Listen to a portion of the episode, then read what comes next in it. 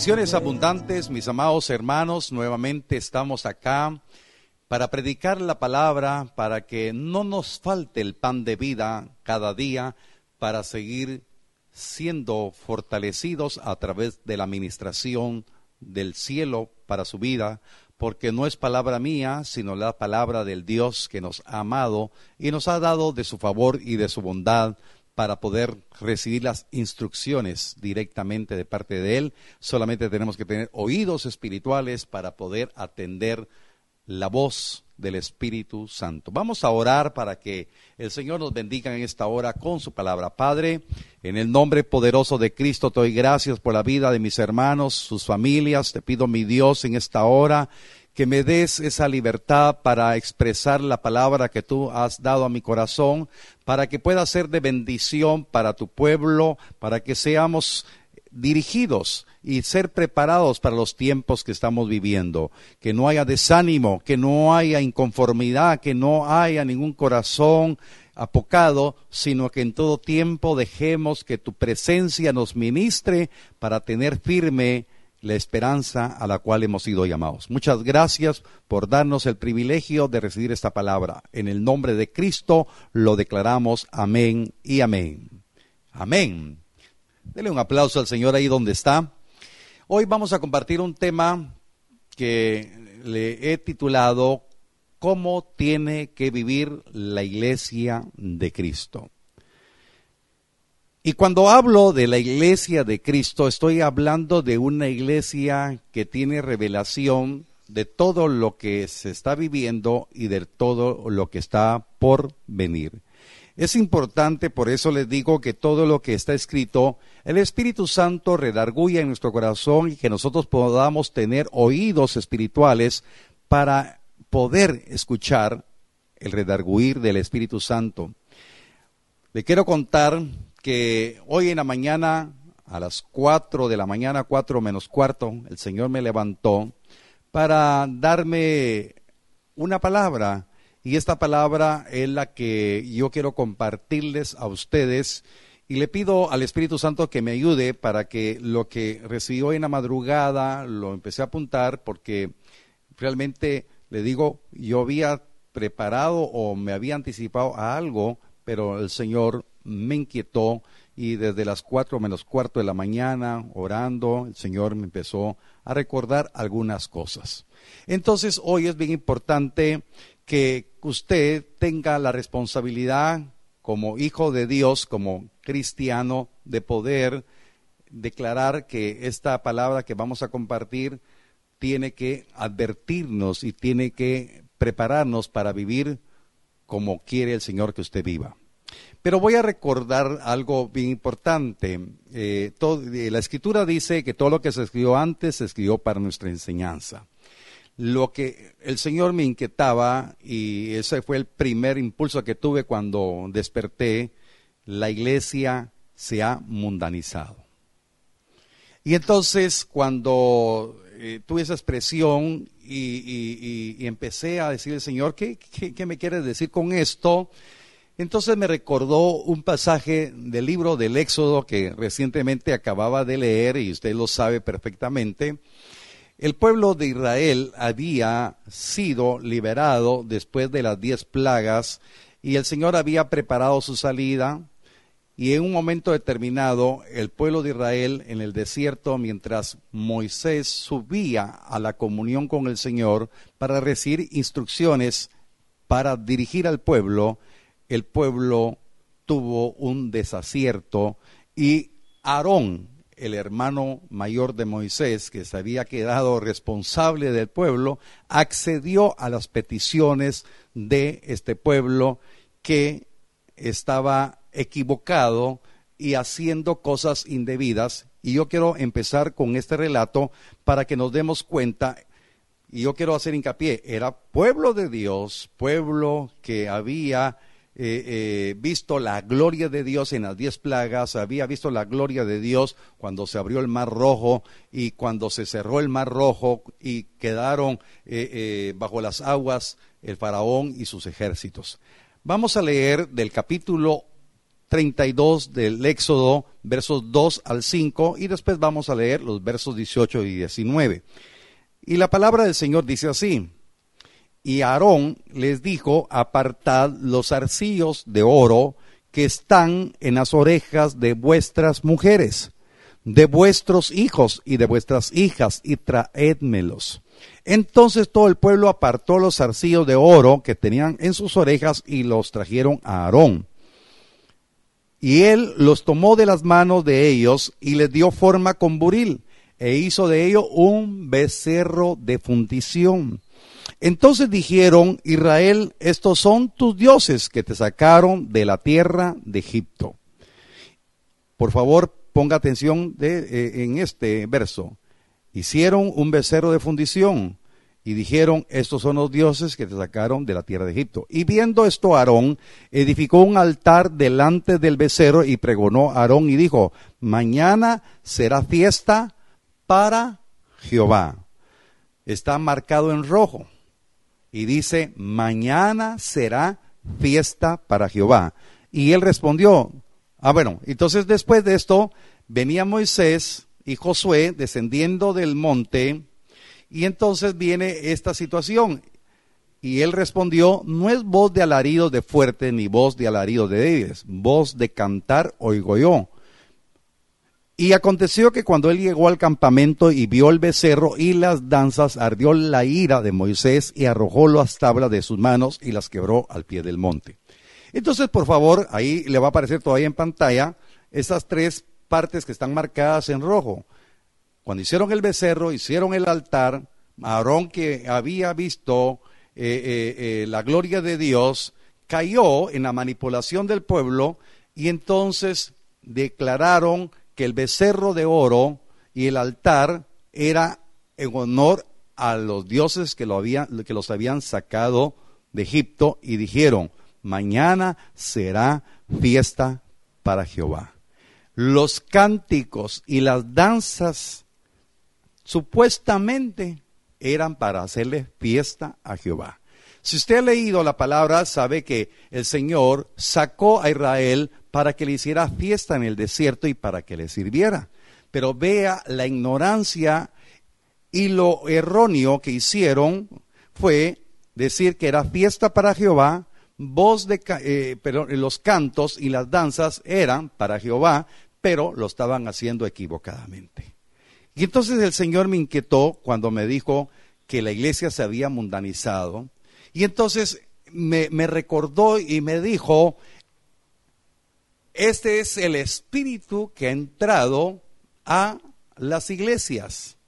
Esta es la extorsión. Muchos dicen que me alaban, muchos dicen que me bendicen, pero realmente eh, lo que están haciendo es un mover idolátrico y no me han buscado a mí, que soy el Dios vivo. Y entonces, hermanos, quiero que usted pueda poner atención a, lo que el Señor quiere en, este momento grabar en su corazón. Nuestras vidas tienen que estar preparadas para poder tener el testimonio del Espíritu para andar tal como el Señor quiere. Por eso el tema de hoy, cómo tiene que vivir la iglesia de Cristo cómo tiene que andar la, iglesia de Cristo.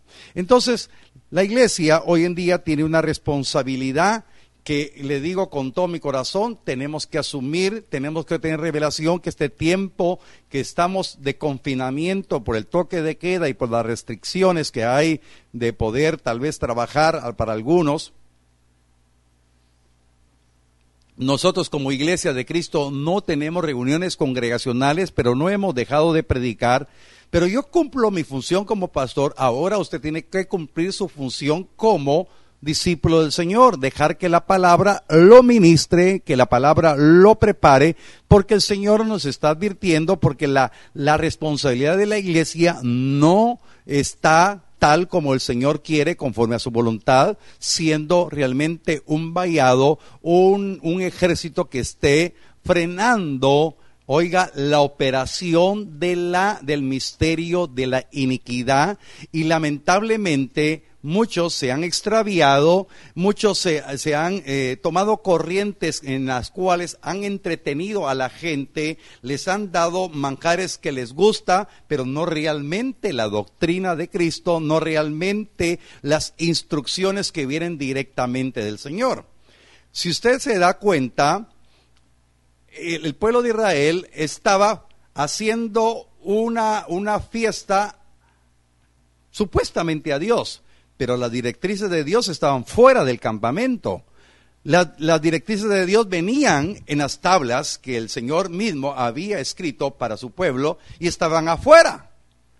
¿Y cuánto hoy es demandante de saber que muchos pueden estar diciendo que están haciendo fiesta a Jehová, pero Jehová está afuera? Y eso es lo que me demandaba el Señor, porque la función de la iglesia en este tiempo tiene que ser una, una, función de intercesora, de guerrera, para no permitir que la mundanalidad entre a la iglesia que la iglesia se mantenga conforme al propósito de prepararse para la venida del amado. Es un tiempo de preparación y hemos visto el desdén de muchas personas que a veces no se aplican a la palabra y ese es el tiempo que Dios está diciendo debemos de aplicarnos a la palabra. Por eso yo quiero compartirles en segunda de Tesalonicenses, aquí voy a utilizar la versión Las Américas, Segunda de Tesalonicenses capítulo 2, versos 3 al 9. Yo quiero explicarme, quiero ser lo más sencillo posible para que la palabra del Señor nos ministre. Dice aquí los versos 3 al 9. Que nadie os engañe en ninguna manera, porque no vendrá sin que primero venga la apostasía y sea revelado el hombre de pecado. En otras palabras, el anticristo, el hijo de perdición Verso 4, el cual se opone y se exalta sobre todo lo que se llama Dios o es objeto de culto de manera que se sienta en el templo de Dios presentándose como si fuera Dios. ¿No os acordáis de que cuando yo estaba todavía con vosotros os decía esto? Y vosotros sabéis lo que lo detiene ahora para ser revelado a su debido tiempo.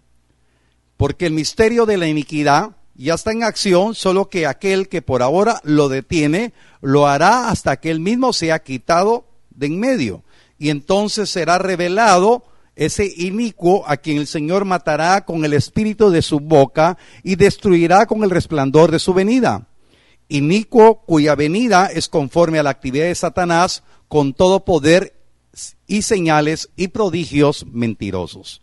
Por eso sin llegar a un estudio tan profundo, yo quiero hablarle de lo que está marcado en rojo, por eso se lo marqué en rojo. Dice, dice aquí la palabra, que se va a manifestar la apostasía y va a ser revelado el hombre del pecado.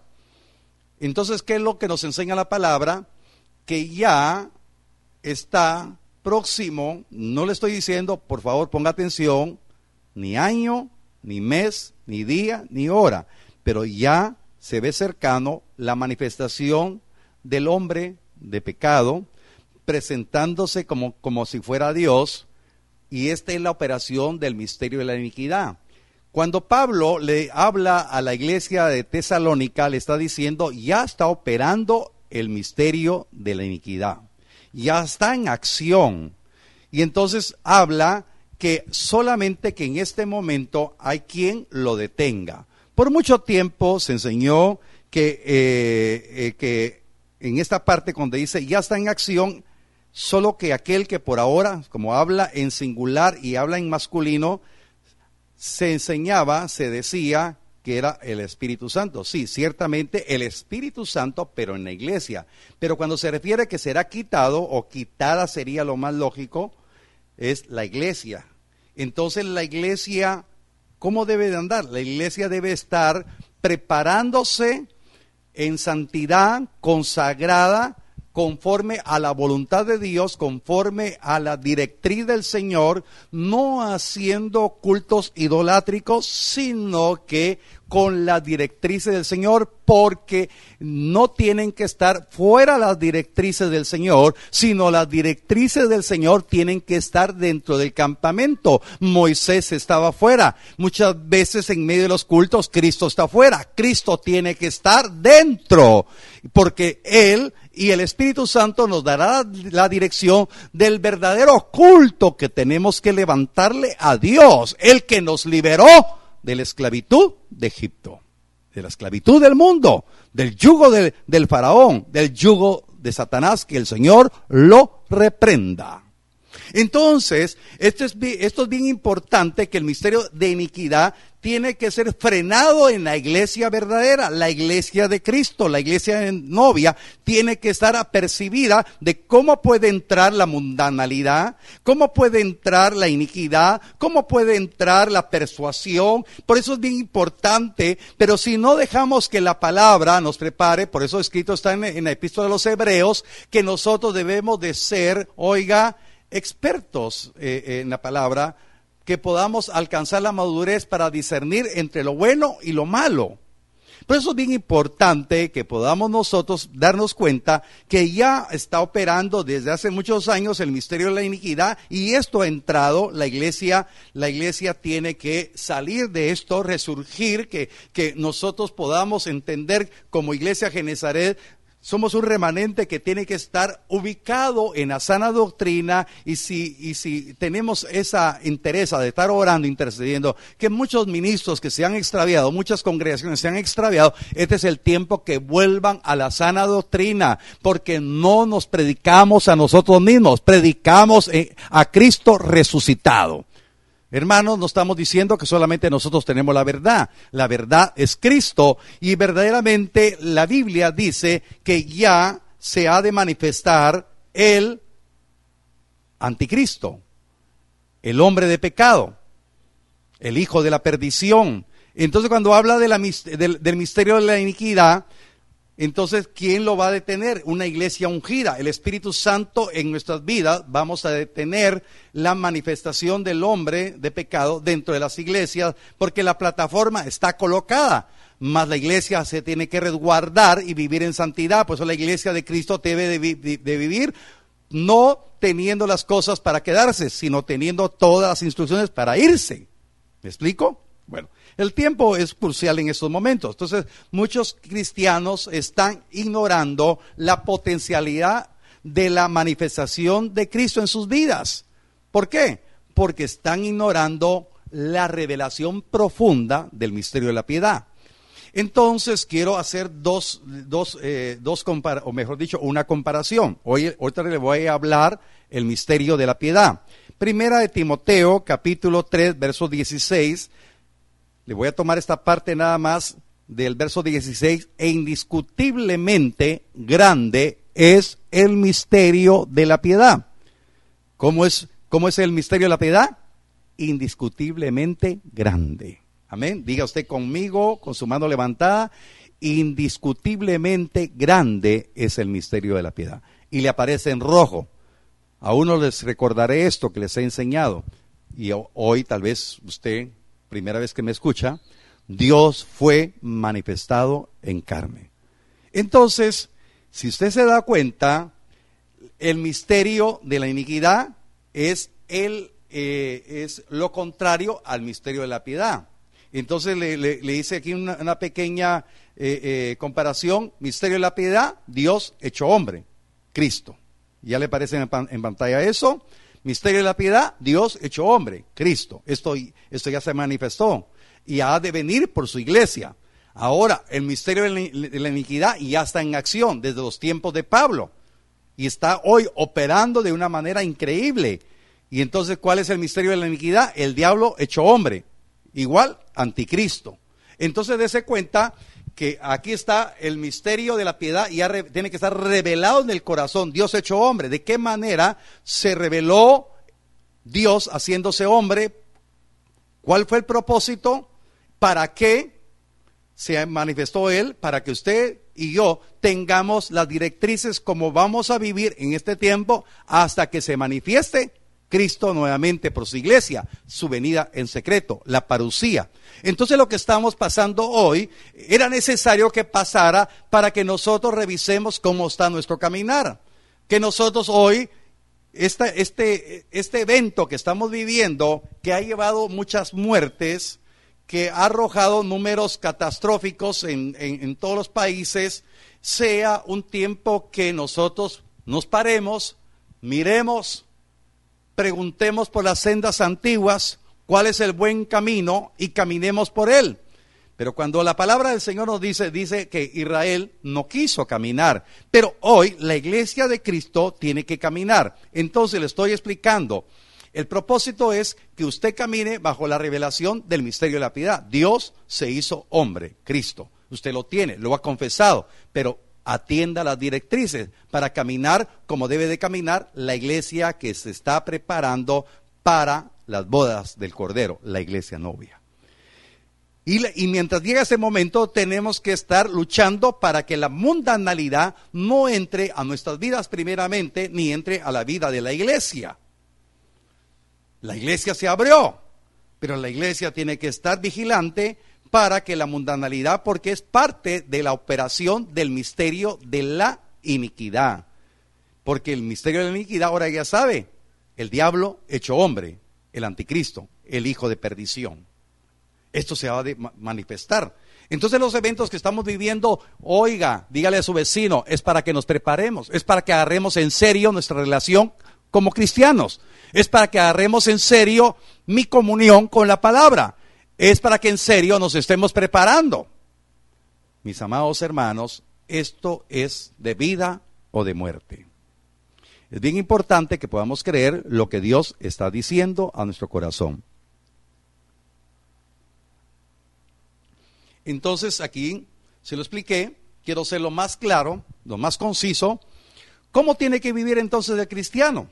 Entonces fíjese que de una manera sencilla, la Biblia nos enseña en la epístola de Pablo a Tito, en los versos, en el capítulo 2, versos, versos, versos del 10 al 15, nos habla de una manera sencilla. Dice la palabra, por favor preste atención. No defraudando, sino mostrándose fieles en todo, para que en todo adornen la doctrina de Cristo nuestro Salvador porque la gracia de Dios se ha manifestado para salvación a todos los hombres. Verso número 12, enseñándonos que renunciando a la impiedad y a los deseos mundanos vivamos en este siglo sobria, justa y piadosamente, aguardando la esperanza bienaventurada y la manifestación gloriosa de nuestro gran Dios y Salvador Jesucristo. Parucía. Ahí me faltó. Pero usted ya sabe que aquí estamos hablando de parucía. Verso 14. Quien se dio a sí mismo por nosotros para redimirnos de toda iniquidad y purificar para sí un pueblo propio, la iglesia, la iglesia que se prepara para las bodas del Cordero, un, pueblo purificado, una iglesia purificada. Diga usted conmigo, Dios quiere que yo tenga una vida purificada porque soy de su pueblo escogido, la iglesia. Celoso de buenas obras.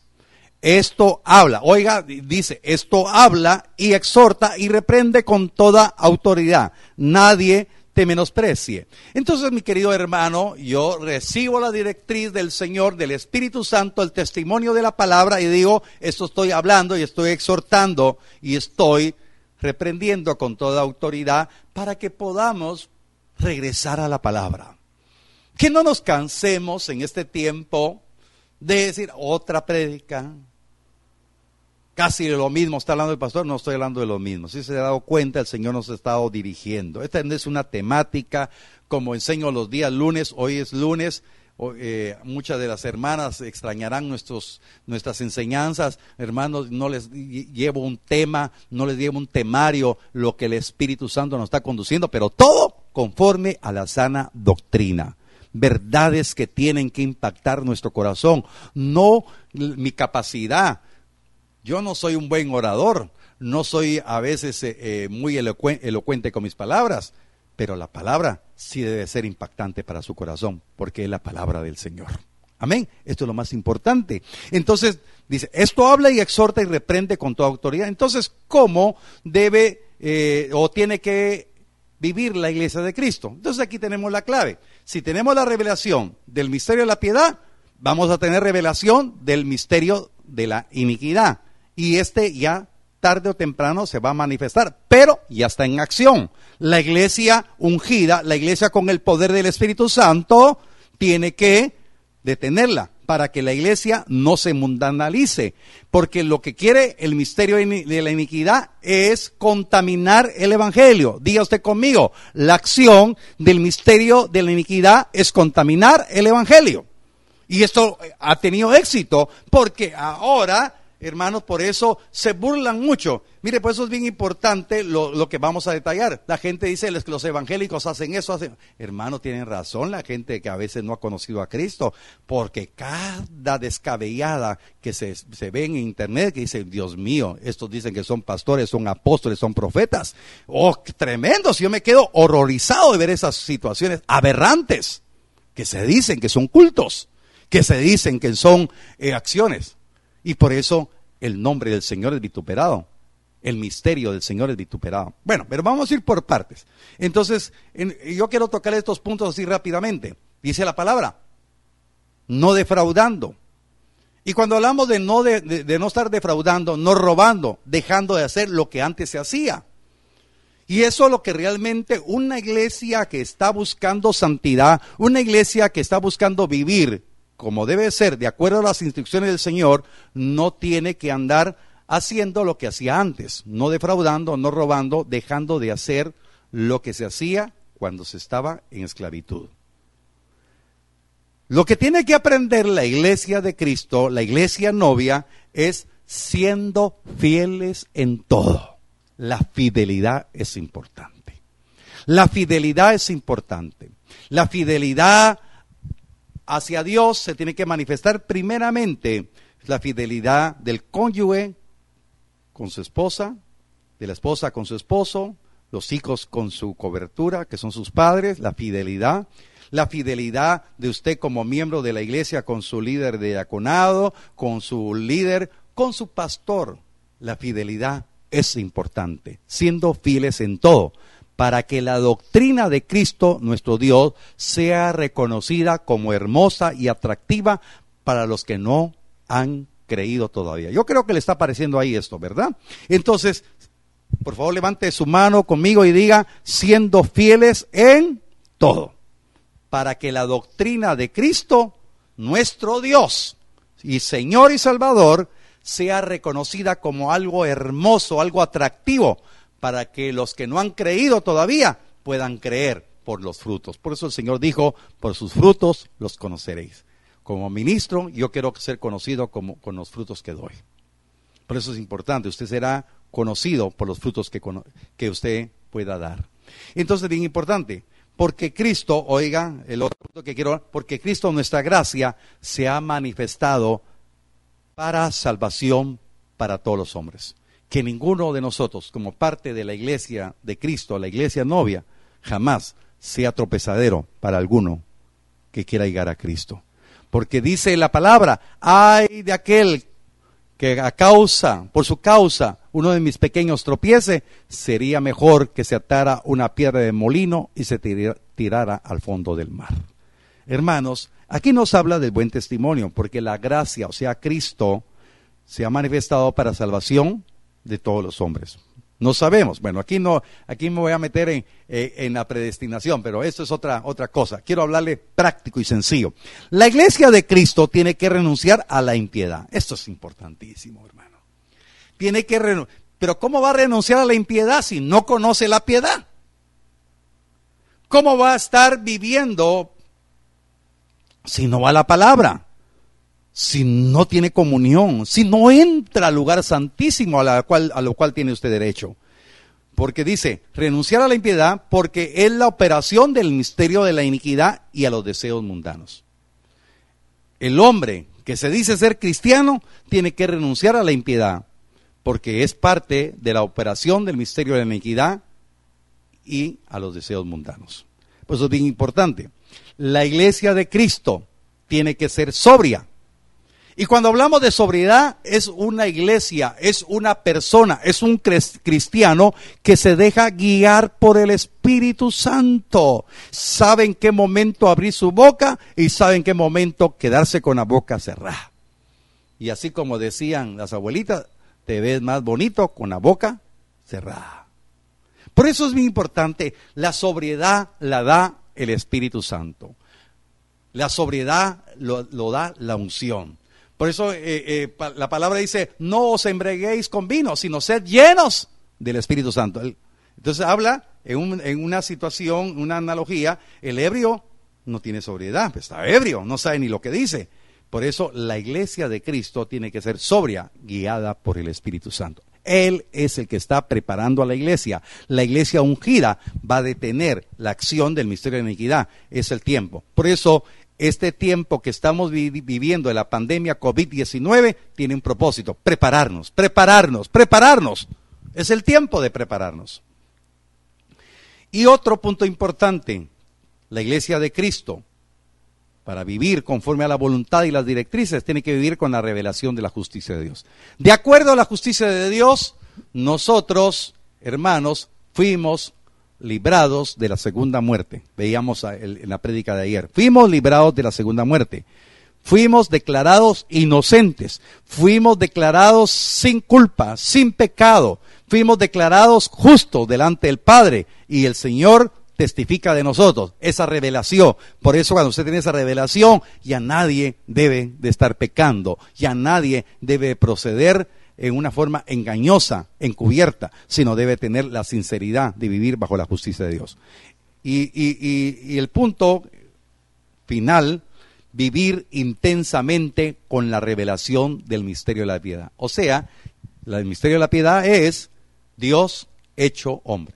Por eso decir vivir piadosamente, siempre lo he repetido, no es que usted haga buenas obras, que usted regale eso, ay, tan piadoso, don fulano, ay, ese cristiano tan piadoso. No, no, eso es parte de, pero vivir piadosamente es vivir con la revelación por qué Dios se hizo hombre y ver lo profundo del privilegio de que nosotros digamos que somos cristianos. Esa revelación tiene que estar constante. Esto le va a dar pasión para buscar la palabra. Y usted está esperando cuando termine el 12 de abril el toque de queda y que podamos reunirnos. Vamos a hacer fiesta a Jehová, pero al verdadero Dios de acuerdo a las directrices que Dios quiere darnos. O ya nos dio, mejor dicho. No para hacer fiesta delante de un becerro de oro, sino delante del Dios vivo. Y quiero finalizar en este momento que usted lea conmigo. Juan 14, 19.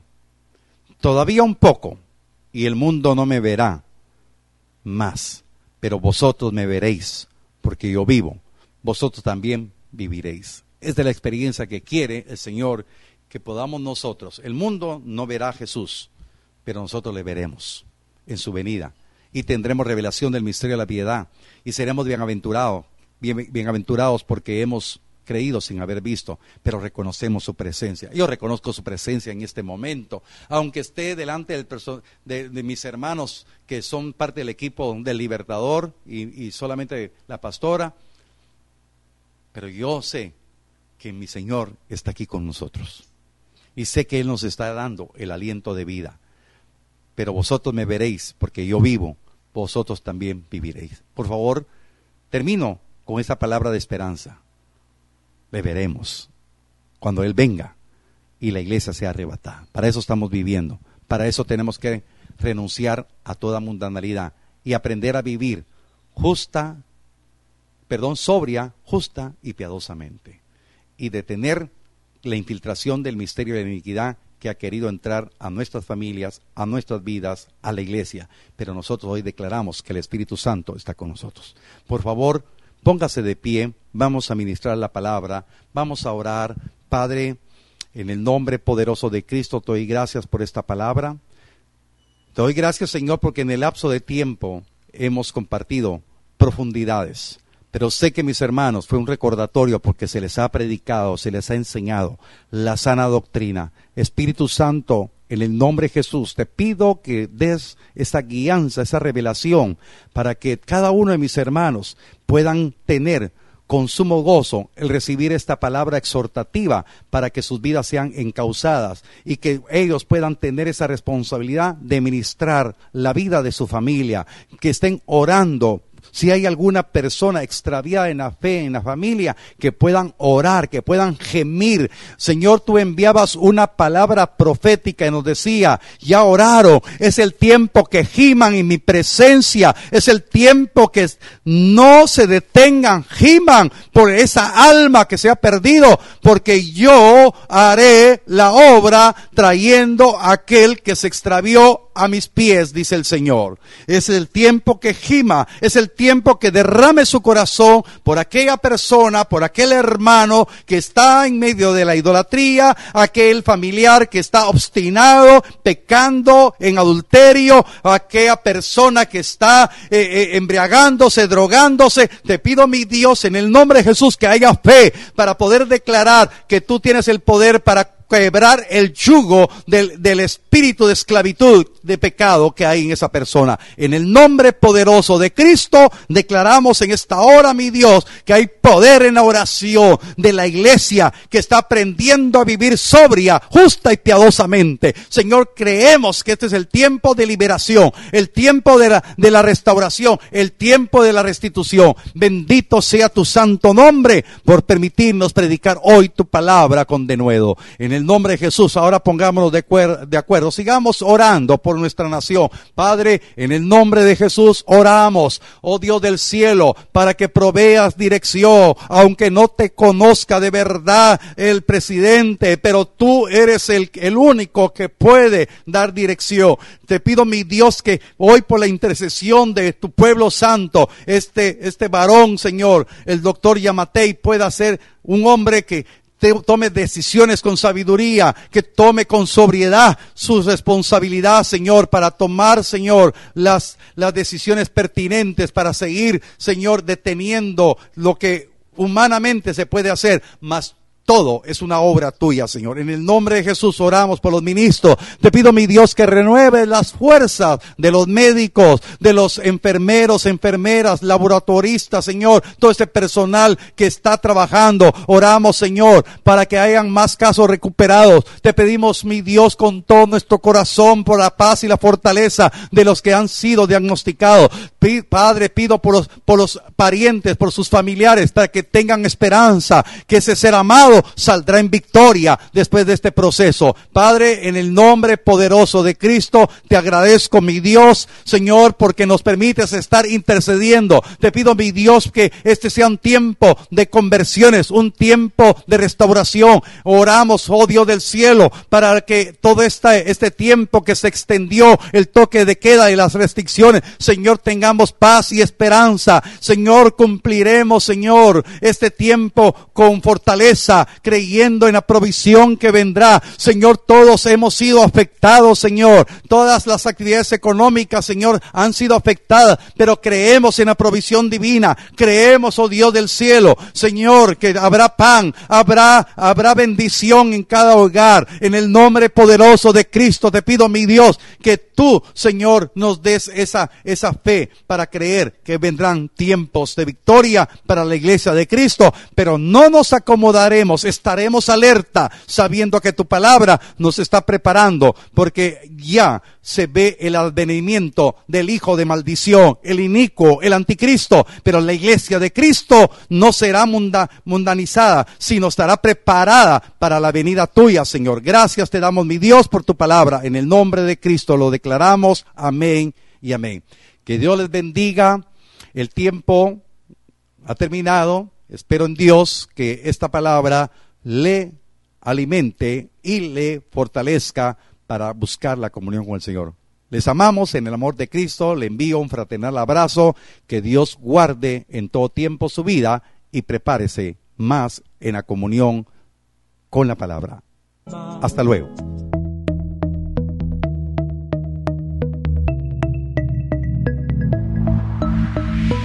compartiendo la